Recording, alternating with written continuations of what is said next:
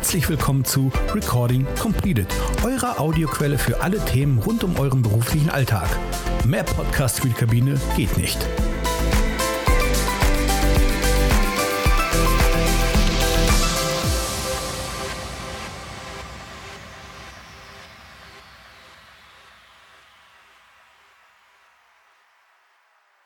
Ein ganz herzliches Willkommen an alle unsere ZuhörerInnen. Schön, dass ihr heute wieder eingeschaltet habt zu unserem UFO-Podcast.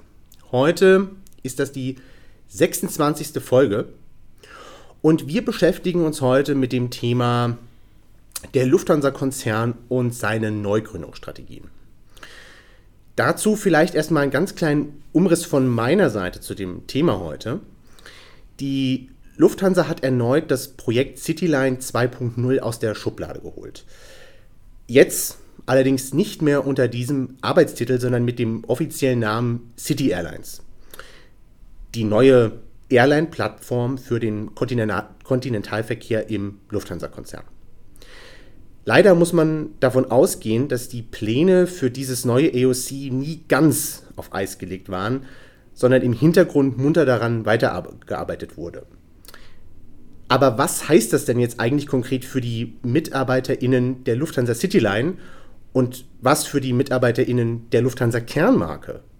Und wie wirkt sich das neue AOC insgesamt auf den Konzern aus? Die Fragen sind nicht leicht zu beantworten, denn dieses Vorgehen ist in der Geschichte der Lufthansa nicht neu. Schon vor einiger Zeit hat die Lufthansa mit der Eurowings Discover eine kostengünstigere Plattform für Langstreckenziele geschaffen. Die Discover ist unterrifiert und daher für den Konzern attraktiver, denn hier kann das Management unter dem Deckmantel eines coolen Startups noch schalten und walten, wie es will. Geflogen wird nach EASA, weil kein nerviger Manteltarifvertrag die Arbeitsbedingungen verbessern kann und bezahlt wird auf Low-Cost-Carrier-Niveau. Lohnsteigerungen sind hier Fehlanzeige. Was kann die UFO gegen ein solches Vorgehen letztlich tun? Wie können die MitarbeiterInnen sich wehren? Diese und weitere Fragen gehen, gehen wir heute nach. Und dazu habe ich mir zwei kompetente Ansprechpartner an die Seite geholt. Das ist einmal der Joachim Vasquez Bürger. Er ist UFO-Vorstand für Politik und Außenbeziehungen. Er ist auch Verhandlungsführer bei der Lufthansa Cityline. Und dann habe ich noch den Harry Jäger dabei. Der Harry ist UFO-Tarifreferent für Lufthansa. Hier ist er Verhandlungsführer und er ist auch verantwortlich für die Eurowings Discover. Hallo, ihr zwei. Schön, dass ihr dabei seid. Hallo, Domi. So, dann lasst mich mal mit meinen Fragen beginnen und dann steigen wir erstmal sehr allgemein ein. Ähm, ich würde gerne wissen, welche Vorteile hat denn der Lufthansa-Konzern, wenn er neue AOCs mit unterschiedlichen Arbeits- und Vergütungsbedingungen gründet? Naja, das kann man im Prinzip ziemlich kurz machen. Du hast es eigentlich in der Einleitung schon gesagt. Da kann das Management erstmal schalten und walten, wie es will. Hm. Also das ist erstmal per se günstig, um nicht zu sagen billig, weil es gibt da noch keine Tarifstrukturen jeder, der da arbeitet, arbeitet erstmal in der niedrigstmöglichen Gehaltsstufe, wenn es dann überhaupt Gehaltsstufen gibt, was nicht mhm. zwingend der Fall ist. Es gibt erstmal keinen Betriebsrat. Ich könnte die Gründung eines Betriebsrats dann auch noch ein bisschen erschweren. Also ich habe erstmal ziemlich lange Luft, bevor mir irgendjemand reinredet, was natürlich auch in der Natur der Sache liegt, weil wenn ich, sagen wir mal, ich stelle 200 neue Menschen ein, dann sind die ja auch erstmal noch nicht in ausreichendem Maß gewerkschaftlich organisiert und so weiter und so fort. Also es ist günstig und leicht handelbar. Mhm. Vielleicht äh, mal den Link zur City Airlines. Ähm, Joe, was genau hat es denn mit dieser City Airlines auf sich und wo will denn der Konzern mit dieser Airline hin? Ja, also die City Airlines ist äh, eine Neugründung, wie du ja schon gesagt hast, äh, die darauf ausgelegt ist, Zubringerverkehr unter dem Markenauftritt Lufthansa von und aus den Hubs heraus, Frankfurt und München, in, die, ähm, in den ähm, Kontinentalbereich Europa anzubieten und das zu veränderten Vergütungs- und Arbeitsbedingungen. Das ist zunächst einmal das, was sie vorhaben. Diese Airline soll im Laufe dieses Jahres äh, an den Start gehen, in die Luft gehen. Und äh, dazu sind auch schon die ersten Flugzeuge vorgesehen. Wo will der Konzern damit hin? Wir wissen es nicht. Denn es ist offiziell keine Ansage gemacht worden, wie viele Flugzeuge in dieses neue System, in diese neue City Airlines überstellt werden sollen, wie viele Flugzeuge dort in Zukunft fliegen werden. Und langfristig bietet es natürlich die Möglichkeit, äh, den bestehenden Zubringerverkehr, der bislang von der Lufthansa Airlines und von der Lufthansa Cityline im Markenauftritt der Lufthansa äh, durchgeführt wird, in diese Plattform hinein zu transferieren. Und das ist natürlich geeignet, bestehende Strecken aus dem alten System in dieses neue, günstigere System zu übertragen. Okay. Also ein klassisches Shifting erstmal von Kapazitäten von dem einen in das andere mit zu schlechteren Bedingungen. So ist es. Also es geht jetzt hier nicht unbedingt zwingend um Wachstum, also es werden ja dadurch nicht neue Strecken entstehen, sondern bestehende Strecken werden im Prinzip von einer anderen neuen Airline geflogen. Jetzt, Harry, ich hatte es bei der Vorstellung gesagt, du betreust ja auch die Eurowings Discover. Das ist ja auch eines der, äh, neue, eine der neueren äh, Fluggesellschaften im Lufthansa-Konzern. Ist das denn äh, ähnlich gelagert oder zu, also ist das ähnlich gelagert wie bei der City Airlines, das, äh, der, der Hintergrund, oder äh, gibt es da Unterschiede? Wie würdest du das einschätzen? Äh, Beides. Also es ist ähnlich gelagert, aber es gibt auch Unterschiede. Also ähm, einer der zentralen Unterschiede ist, dass ähm, das Lufthansa Management angekündigt hat, dass sie die, dass sie die Cityline 2.0, ich bleibe mal bei dem Namen, äh, tarifieren möchte. Wir können natürlich ahnen, dass das jetzt auf keinem sehr hohen Niveau stattfinden soll, würden wir vermuten. Ähm, aber zumindest ist eine Bereitschaft dahingehend signalisiert, das ist bei der Discover diametral anders. Also bei der Discover fährt man aktuell eine No-Union-Strategie, also die wollen mit Gewerkschaften nichts zu tun haben. Die lassen sich ganz explizit dazu zwingen und wenn man sie nicht zwingt, passiert da nichts. Das ist ein Unterschied. Auf der Haben-Seite, also was das, was das Gefahrenpotenzial angeht, muss man sagen, es ist zumindest noch der Unterschied, dass bei der Discover kein Lufthansa-Auftritt, kein Markenauftritt der Lufthansa ähm, äh, passiert. Ähm, ob das jetzt so ein fundamentaler, riesengroßer Unterschied ist, da kann man unterschiedlicher Meinung sein, aber es ist zumindest berühmt man sich nicht des Namens. Und dann ist natürlich, ähm, was das Geschäftsmodell angeht, ist das nicht genau das gleiche. Der Joe hat es eben gesagt, die, äh, die Cityline 2.0 wird Zubringerverkehre machen und im Wesentlichen Kurzstrecke fliegen und die Discover fliegt auch Kurzstrecken, aber die hat den Schwerpunkt schon eher auf der Langstrecke. Okay, ich glaube, dann haben wir an der Stelle schon mal verstanden, wo, wo zumindest da die, die Ähnlichkeiten, aber auch die relevanten Unterschiede liegen. Jetzt ist oft das Wort Lufthansa gefallen. Also macht das eigentlich jetzt nur der Lufthansa-Konzern, von dem wir hier sprechen, mit der Neugründungsstrategie? Ähm, was ist eigentlich mit der Condor und der, der Marabu? Ist das eine ähnlich gelagerte Gefahr, die wir hier sehen und wahrnehmen? Also auf den ersten Blick sieht das genauso aus. Ähm, man muss ganz klar sagen, also die Erfindung unter dem bestimmten Markenauftritt verschiedene Fluggesellschaften zu unterschiedlichen mh, Anstellungsbedingungen fliegen zu lassen, ist keine Erfindung der Lufthansa. Das ist eine Erfindung, die auf dem Markt schon bei den Low-Costern sehr lange gang und gäbe ist. Und wir sehen das natürlich jetzt auch, dass das eben jetzt bei der Lufthansa offensichtlich gut funktioniert hat. Bei dem Thema Germanwings, Eurowings. Jetzt beim Thema Lufthansa Eurowings Discover, dort mit Schwerpunkt äh, Langstrecke. Und jetzt beginnen sie das Ganze bei City Airlines, dort hier den Kontinentalverkehr zu shiften. Und natürlich sehen wir das auch mit großer Sorge. Wir beobachten auch hier die Entwicklung, was sich hier bei der Condor tut. Ne? Marabu ist auch eine Neugründung, die ja in Estland angesiedelt ist. Wir stellen aber natürlich fest, dass dort deutsche Stationen aufgemacht werden und da, da muss man kein Augure sein, um festzustellen, dass dann zunehmend Strecken die bislang von der Condor Classic geflogen worden sind, in Zukunft von einer Marabu geflogen werden. Mhm. So, und was das für Auswirkungen auf das Bestandspersonal der Condor hat, das werden wir uns ganz genau anschauen müssen. Mhm. Ich würde tatsächlich jetzt mal eine relativ allgemeine Frage stellen, aber ich finde die unfassbar relevant auch für euch da draußen.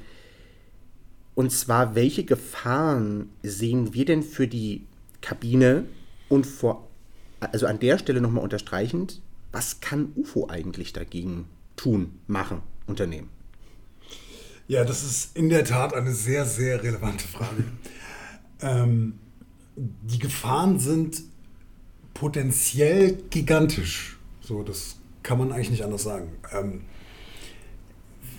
und warum das so ist, leuchtet einem unmittelbar ein. Also jetzt nehmen wir, bleiben wir beim Lufthansa-Beispiel. Wir haben mit der Lufthansa eine, ein Unternehmen, das gute, gewachsene tarifliche Strukturen vorsieht, wo, es, wo man gute Erwerbsbiografien über lange Dauer hinlegen kann. Da gibt es einen ordentlichen Manteltarifvertrag, da gibt es einen ordentlichen Vergütungstarifvertrag, da gibt es vielerlei Tarifverträge, die Arbeitsbedingungen auf eine Art und Weise gestalten, wie man diesen Job auch 30 Jahre lang ausführen kann, gut und richtig und vernünftig ausführen kann. Und soweit gehört natürlich auch dazu, dass es das in ganz billig nicht geben kann. So. Und jetzt setzt sich was ganz Neues daneben, und mache meine eigenen Strukturen, wie ich mir die so vorstelle. Im Falle der Discover heißt das, ich steige mit 2200 Euro im Monat ein und ich kann dann aufsteigen bis 2400 Euro im Monat und da ist dann Schluss. So. Mhm. Was bedeutet das? Das bedeutet, wenn ich, ich habe auf der einen Seite eine Lufthansa, die bietet ein Produkt an, jetzt schaffe ich eine Eurowings Discover, die bietet im ungünstigsten Fall exakt das gleiche Produkt an. Mhm. Ich kann möglicherweise, ich kann eines Tages vielleicht ist das heute schon so, ich habe die Streckennetze nicht eins zu eins im Kopf, aber ich kann mit der Lufthansa auf die Malediven fliegen oder ich kann es mit der Eurowings Discover machen. Ich kann in beiden Fluggesellschaften in Frankfurt am Main einsteigen und bekomme im ungünstigsten Fall mehr oder minder das gleiche Produkt. Und wenn ich das jetzt skaliere und größer und größer mache, dann wird möglicherweise eines Tages der günstige Anbieter im schlechtesten Fall übernimmt er vollständig mhm. diese Strecke und dann noch eine Strecke, noch eine Strecke, noch eine Strecke.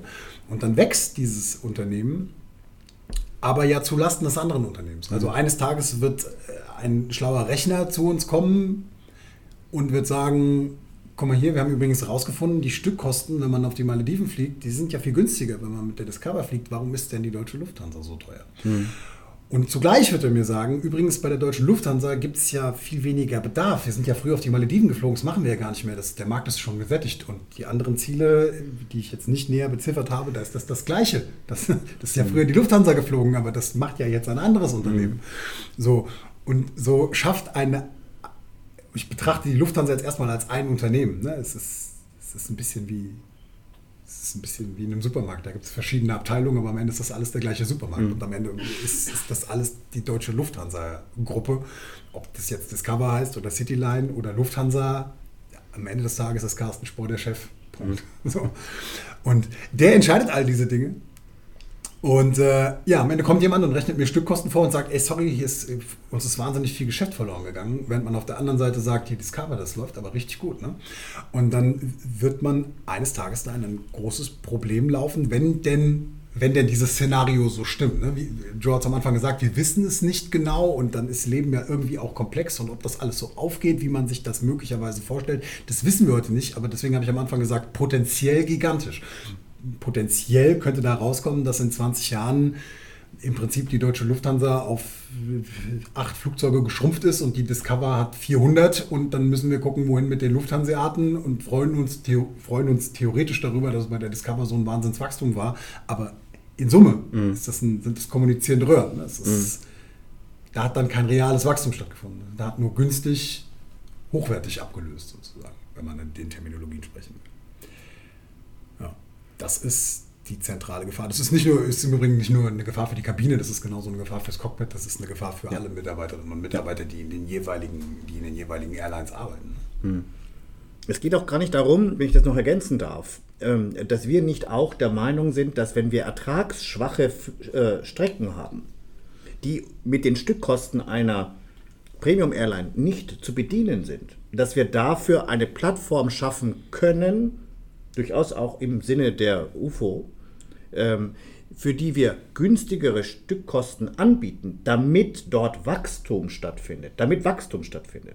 Das ist eine ganz andere Geschichte, als wenn Substitution stattfindet, nämlich wirklich tatsächlich Ersatz eins zu eins, indem eine ertragsreiche Strecke durch günstigere Stückkosten ersetzt werden, rein des Profits willen.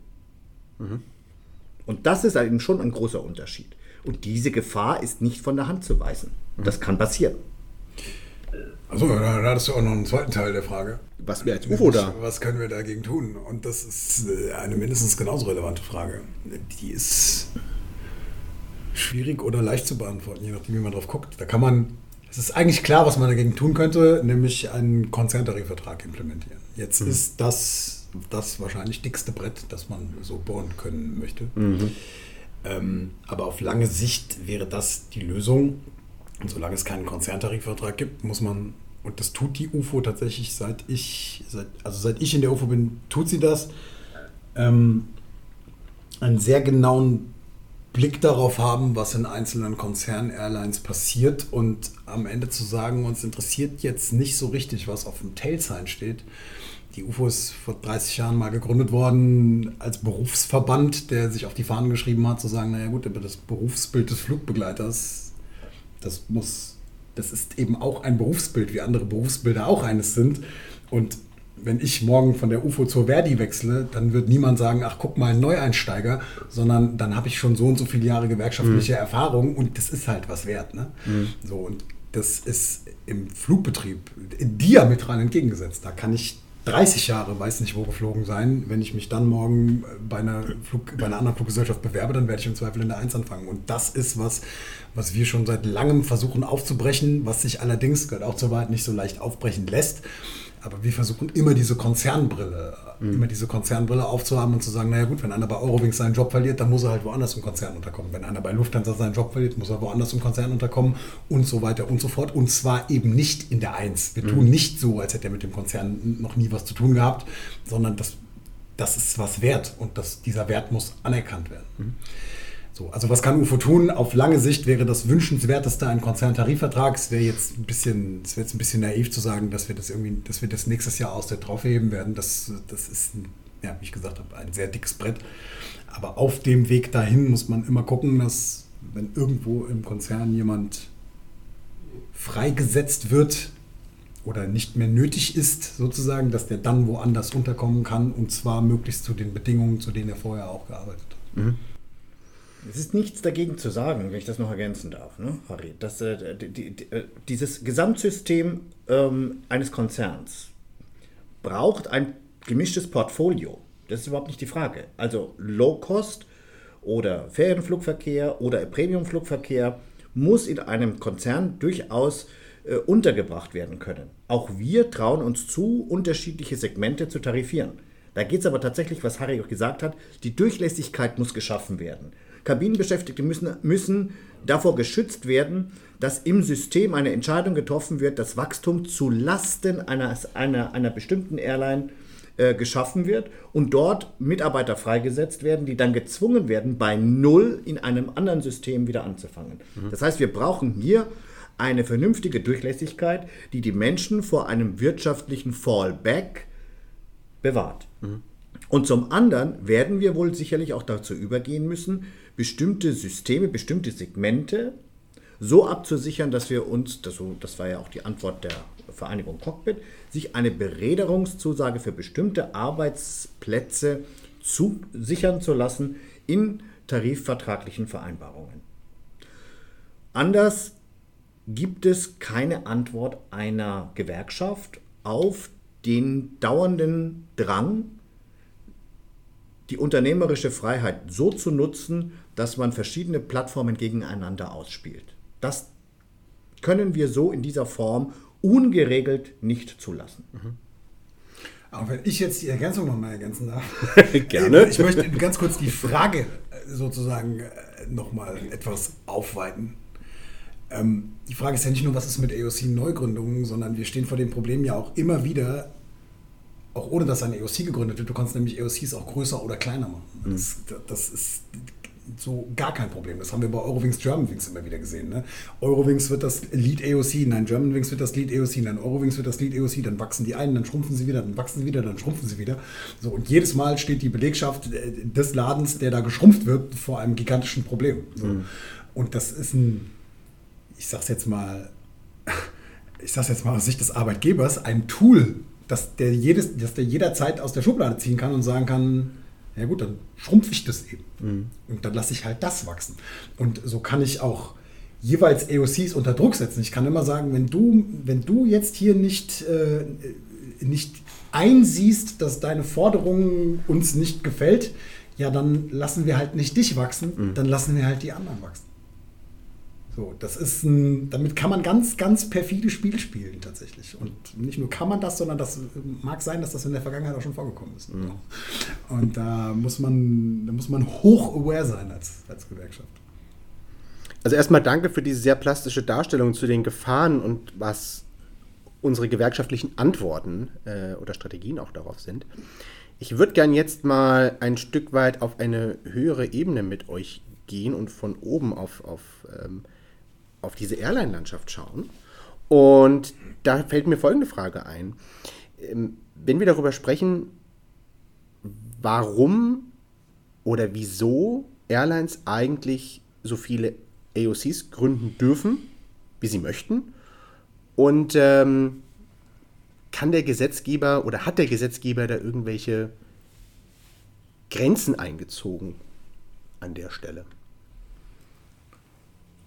Nö, die Grenzen gibt es nicht. Mhm. In einer freien Marktwirtschaft, so wie wir sie haben, ist das ein ganz normales äh, äh, Instrument, ich sage jetzt mal unter einem Konzern verschiedene Marken anzubieten. Wir sehen das ja in der Lebensmittelbranche, ja. Ähm, ähm, auch hier haben wir Premium-Supermärkte und, äh, und äh, Billigdiscounter unter einem Konzerndach, ja, um verschiedene äh, Kundengruppen auch entsprechend ansprechen zu können und dort ähm, das Segment breit aufzufächern. Mhm. Dagegen ist ja erstmal nichts zu sagen. So. Die Frage ist halt, ähm, kann man den Arbeitgeber oder kann man einen Konzern dazu zwingen, ähm, hier bestimmte Grenzen einzuhalten? Nein, wir können hier, ähm, leider haben wir hier keine Handhabung. Mhm. Das ist die unternehmerische Freiheit, die dem, die dem Unternehmer diese Möglichkeit lässt. Mhm. Wir müssen nur die passenden tariflichen Antworten darauf finden, mhm. äh, damit, wir, damit wir Beschäftigte in der einen Airline ähm, genauso berücksichtigen wie die Interessen der, der Beschäftigten einer anderen Airline. Und hier, wie ich schon gesagt habe, ähm, ähm, die Bedingungen so gestalten, dass eine Durchlässigkeit auch möglich ist. Mhm. Jetzt haben wir von Neugründungen gerade gesprochen. Wie sieht das denn jetzt aus, wenn wir über die Auslagerung von AOCs sprechen? Das heißt also in, ins Ausland. Geht das denn so einfach? Also Neugründung versus Auslagerung, Verlagerung. Ja. Also eine Auslagerung, also ähm, das, heißt also die, die, die, der Transfer von einer bestehenden, von einem bestehenden AOC von einem Land in ein anderes mhm. ist nicht so ganz einfach. Also wir haben das jetzt gerade erlebt, das war ein ziemlich langwieriger Prozess bei der Eurowings, Eurowings Europe war, ein österreichisch, war in Österreich angesiedelt und ist dann als Eurowings Europe Limited neu, nicht neu gegründet, Entschuldigung, das ist falsch, verlagert worden nach Malta. Mhm. So. Das war ein relativ umständlicher Prozess ich glaube, die Lufthansa hat auch davon gelernt und ähm, man würde heute eher ein AOC schließen und ein anderes im Ausland neu gründen. Wie mhm. wir es jetzt gerade bei der Condor ähm, ähm, äh, sehen, dass dort eine Neugründung, also jetzt, ich rede jetzt nicht vom Schließen, aber eine Neugründung im Ausland stattgefunden hat, ja, wo wir nicht wissen, wo sie mit dieser Neugründung hinwollen. Mhm. Okay. Ja? Gut, ich glaube an der Stelle einmal den der Unterschied, den Unterschied schon mal erfasst. Dann kommen wir mal noch zu einem Punkt zurück. Wir hatten es vorhin mit dem, eine Antwort war der Konzerntarifvertrag. Ähm, Jetzt stellt sich mir nochmal die Frage, und vielleicht könnt ihr uns das auch nochmal erläutern, warum können denn nicht alle Airlines unter dieselbe Tarifierung fallen? Und ich spreche jetzt hier mal zumindest erstmal von Deutschland. Ja, also wenn wir, weil wir sind eine deutsche Gewerkschaft, wir schauen uns die Bundesrepublik an, warum können denn nicht alle Airlines unter ein, unter die ein und dieselbe Tarifierung fallen? Also es gibt ja die Tarifautonomie, die zunächst einmal den Unternehmen die Möglichkeit lässt, einzelne äh, Vergütungs- und Arbeitsbedingungen mit den Gewerkschaften zu verhandeln. Sie alle an einen Tisch zu setzen und einen Flächentarifvertrag, der alle ähm, Airlines in gleicher Weise abbildet, ist ein Ding fast der, fast der Unmöglichkeit. Ja, ähm, wir haben ja, wie ich ja schon gesagt habe, auch verschiedene Segmente mit verschiedenen Kostenpositionen und mit verschiedenen äh, Revenues, wie das so heißt, also äh, äh, ich sage jetzt mal Ge Gewinnmöglichkeiten. Ja, ähm, die brauchen dann auch unterschiedliche Antworten. Ähm, Natürlich gäbe es da die theoretische Möglichkeit, einen Tarifvertrag für allgemeingültig erklären zu lassen durch die Bundesregierung, um dort Mindestbedingungen zu, ähm, zu tarifieren. Das macht man aber klassischerweise nur bei wirklich sehr schlecht tarifierten Branchen. Mhm. So. Wir haben hier eine sehr divers aufgestellte Branche, ähm, die durchaus eben auch hochqualifiziertes Personal in einem komplexen System erfordern, wie in einem Hub Carrier, der mit, mit verschiedenen Reiseklassen von der First über die Business, Premium Economy, Economy unterwegs ist, mhm. mit Umsteigerverkehr, mit, mit Partnern in, in Allianzen und so weiter, wo dann der, so. Das sind natürlich äh, Verkehre, die, ähm, wo den Angestellten auch eine höhere Qualifikation abverlangt wird und die hat natürlich auch einen anderen Preis. Mhm. So.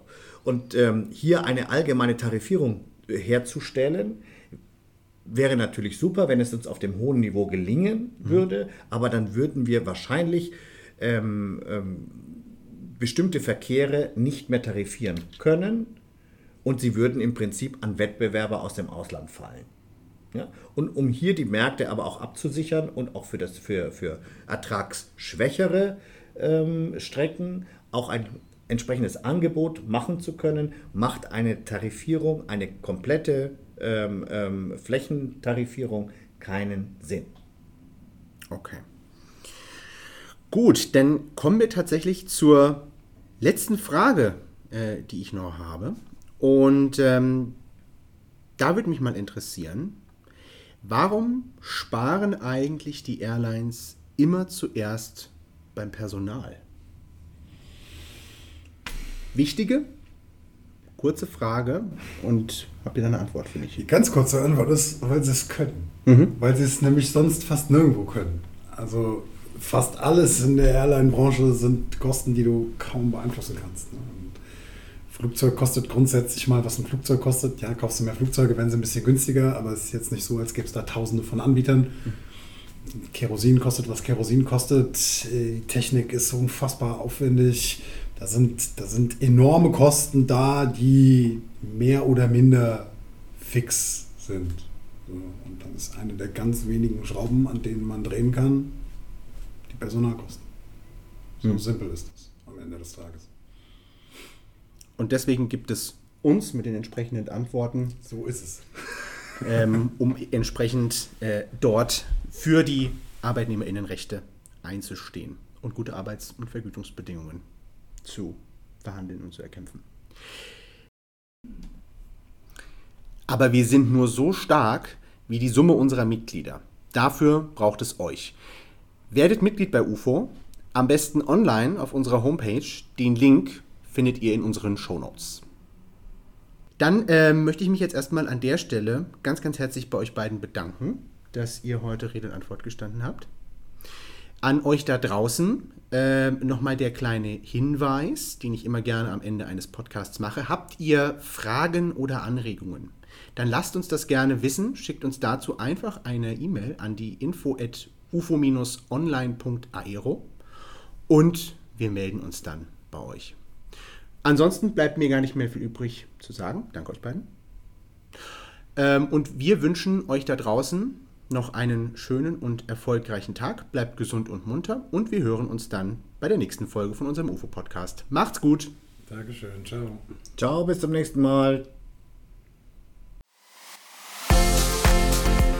Super, dass du bis zum Ende drangeblieben bist. Da wir mit diesem Podcast Neuland betreten, freuen wir uns über dein Feedback. Sende uns einfach eine kurze Mail mit Fragen, Anregungen und Themenvorschlägen an podcast.ufo-online.aero. Ansonsten findest du uns auch bei Twitter, Instagram, YouTube oder auf Facebook. Mach's gut und bis zur nächsten Folge. Deine UFO.